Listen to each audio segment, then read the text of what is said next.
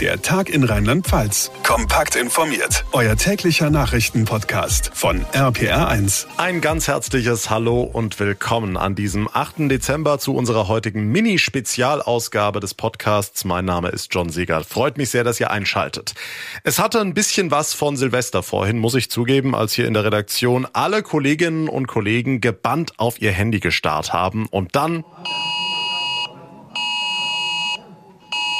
Pünktlich um 11 haben viele Smartphones die Warnmeldung vom Bundesamt für Bevölkerungsschutz bekommen. Das neue Cell Broadcast System ist also eingeläutet.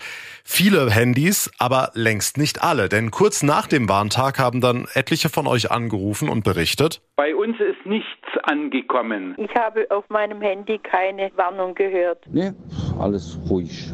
Ich bin auf der A1 unterwegs und bei mir hat kein Handy ein Geräusch gemacht.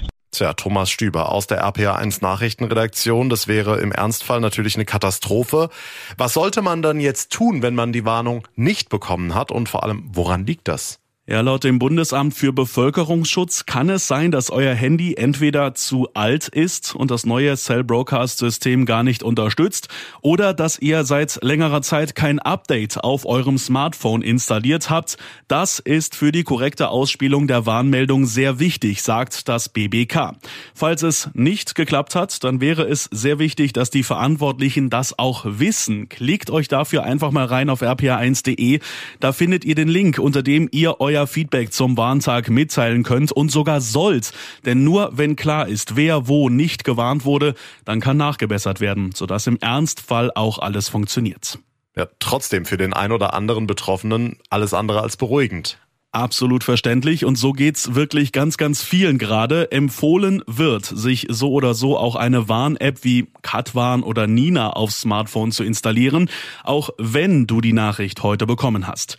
Jörg Diendorf vom Katastrophenschutz in Bad Kreuznach. Also wenn in der Nähe von der Schule von meinem Sohn ein Brand ist, dann hätte ich gerne lieber zwei Meldungen über zwei Wege als keine, wenn mal eine ausfallen würde. Oder anderes Beispiel, im Keller habe ich kein Handyempfang, aber WLAN da kriege ich Katwan, würde aber die Self-Broadcast nicht bekommen. Also deswegen bitte nicht die Apps löschen. Noch ein Vorteil der Apps, sie können länger sein als die 500 Zeichen beim Cell Broadcast. Der Informationsumfang in der App ist deutlich größer und äh, deswegen haben beide Systeme parallel nebeneinander durchaus ihre Berechtigung. Hendrik Roggendorf vom Bundesamt für Bevölkerungsschutz. Er sagt, je mehr sogenannte Warnmittel zur Verfügung stehen, umso mehr Menschen können im Ernstfall erreicht werden. Die Infos von Thomas Stüber. Also halten wir fest, es lief heute zumindest mal besser als beim Warntag vor zwei Jahren. Gut, viel schlechter geht auch kaum. Wir von RPA 1 haben versucht, diesen heutigen Warntag besonders barrierefrei zu gestalten, um auch wirklich alle Menschen zu erreichen. Zum einen haben wir ein Video in Gebärdensprache veröffentlicht, findet ihr auf rpa1.de, das gehörlose Menschen auf diese Warnung um 11 Uhr hingewiesen hat. Und darüber hinaus haben wir diisen Probealarm heute Morgen in mehreren Sprachen angekündigt. Today is nationwide Nationwide Alert Day. At 11 a.m. you will receive a warning alert on your mobile phone. Inoltre verranno testate tutte le sirene, ma non c'è pericolo, è un avviso di prova. De plus, les sirènes seront testées partout. Сьогодні загальнонаціональний день попередження. Ama endişelenecek bir şey yok. Bu sadece bir deneme uyarısı. Warnmeldungen auf Englisch, Französisch, Italienisch, Türkisch und Ukrainisch liefen halbstündlich in unserem Radioprogramm. Und damit auch unsere kleinsten Hörerinnen und Hörer Bescheid wussten und vor allem auch verstehen, was da heute um 11 Uhr abging, haben wir diesen komplexen Warntag auch von den Kleinsten erklären lassen. Heute ist Warntag. Erschreckt euch nicht, wenn in der Schule eine Sirene läutet.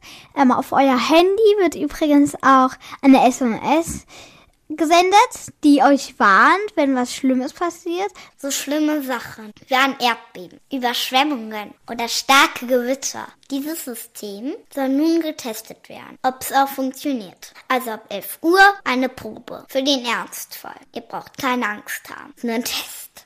Alles nur ein Test heute, zum Glück. Der große bundesweite Warntag 2022, besser als beim letzten Mal definitiv. Damit im Ernstfall aber wirklich alle Leute gewarnt werden, muss noch ein bisschen was passieren. Ich würde mich sehr freuen über euer Feedback. Wie war denn euer Warntag? Habt ihr die Meldung bekommen? Seid ihr zufrieden mit diesem Cell Broadcast System? Also wenn im Ernstfall alles so klappt, wie es dann heute vielleicht auf dem Handy war, würde euch das reichen? Sagt mir gerne eure Meinung. Entweder per Instagram oder Facebook oder auch per Mail. Alle Kontaktmöglichkeiten findet ihr in der Folgenbeschreibung. Darüber hinaus würde ich mich sehr über eine kurze Bewertung unseres Podcasts freuen. Geht zum Beispiel auf Spotify oder auf Apple Podcasts und da und auf allen anderen Plattformen könnt ihr uns natürlich auch gerne abonnieren. Dann verpasst ihr keine Ausgabe mehr. Mein Name ist John Segert. Ich bedanke mich ganz herzlich für eure Aufmerksamkeit und für euer Interesse. Alle Infos zum Bahntag findet ihr auch nochmal auf rpa 1de und wir hören uns dann in der nächsten Folge wieder. Bis dahin macht's gut, genießt den Abend und vor allem bleibt gesund. Der Tag in Rheinland-Pfalz, das Infomagazin, täglich auch bei RPR1. Jetzt abonnieren.